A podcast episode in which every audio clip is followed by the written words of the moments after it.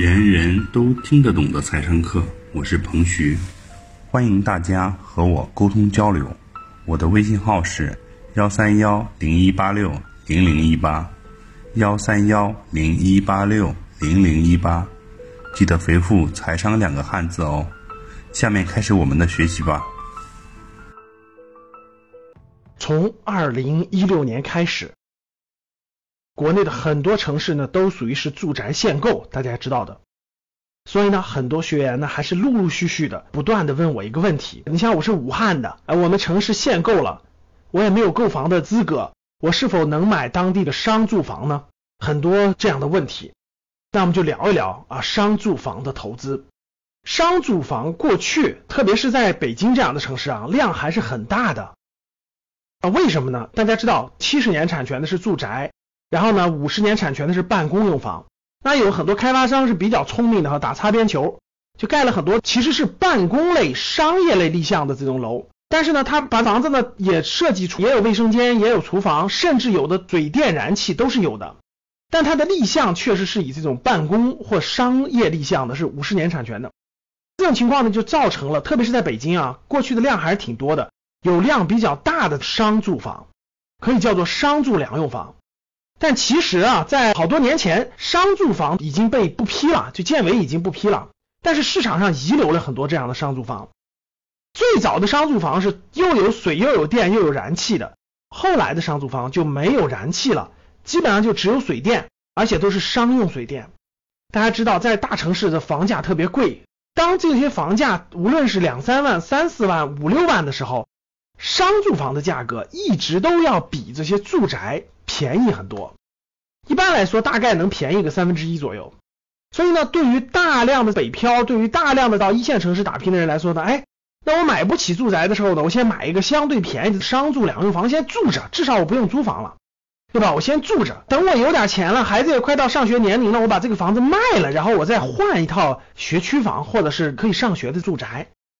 这个计划呢是挺好的，过去也一直有这样大量的商住房的存在。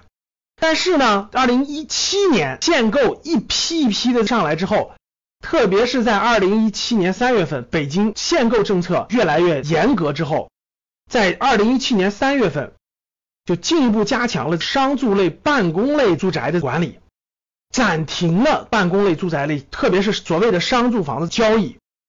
北京的商住房大概有上百万套。整个一暂停以后呢，当时有一段时间是非常明显的，北京的各个中介是不能再交易商住房的，整个就停了。有很长一段时间，链家是无法做商住房买卖的。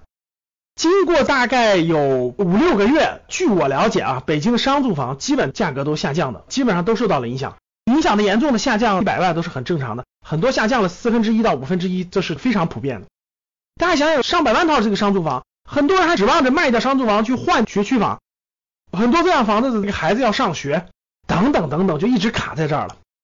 持续到二零一七年八月份的时候，链家又传出个消息，呃，商住房又可以交易了。对于存量，就是已经居住、已经使用的商住房，已经可以交易了，但是条件也是非常严格、非常苛刻的。比如说，购买的人一定要全款，不能贷款。比如说，同样购买交易了这种商住房的交易记录之后，也占用你的购房名额和购房资格。所以大家想一想，要求是非常苛刻的。要购买的人，你也必须符合北京的住房限购的政策，比如说必须满五年的纳税、五年的社保等等等等。所以还是极大的约束了商住房的交易量。目前现在以存量的商住房已经开放交易了，但是要求苛刻。新的商住房还没有开始交易，大方向估计会转向共有产权房或者是公共租赁住房，这是未来的大方向。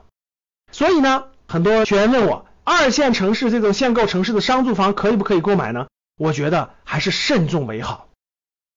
基于以上原因啊，第一个大方向上，未来的商住房新增量的商住房啊，不算存量的啊。新增量的商务房会转向公共住房或者是共有产权住房，所以呢，你的投资价值可能会受到重大的冲击和影响。第二呢，就是现在如果你买了商住房以后，你会占用你的住房名额，你要全款交易，然后呢，目前来看买卖的时候还交的税还是不一样的，很多城市二十个点左右的增值部分的税，差别非常非常大的。虽然现在有些二线城市商住房暂时不限购，还可以买，但是极有可能占用你的名额。你买完以后一持有就占用你的名额，会影响你未来购买住宅呀等等名额和机会。还有一点，很多朋友问了，我能不能拿公司的名义去购买？这个我也给大家做过详细的咨询和了解。如果你用公司的名义去购买这种商住房，有两个重大问题。第一个问题，公司购买的住房每年要交一个税，你要多交一笔持有成本，这个持有成本并不低。我调研过，如果按高额的算的话，一平米大概三十块钱的话，那一年也是非常可观一个税，持有税吧，我们叫。第二就是，如果是公司持有转让的时候，将会交一笔非常大的增值税的部分。所以公司持有的话没有获利空间，几乎没有获利空间，每年还要交非常高的这个持有税，没有必要的。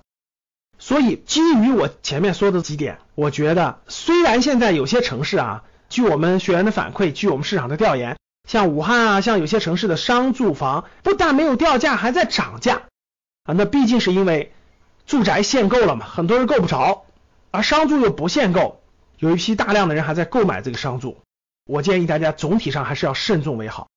未来的大方向，我认为啊，新增的这些商业用房会转向公共产权住房，或者说是公共租赁住房。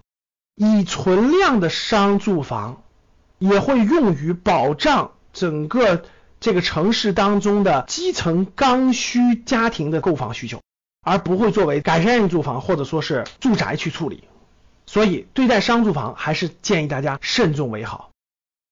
好，当你看到我所看到的世界，你将重新认识整个世界。谢谢大家。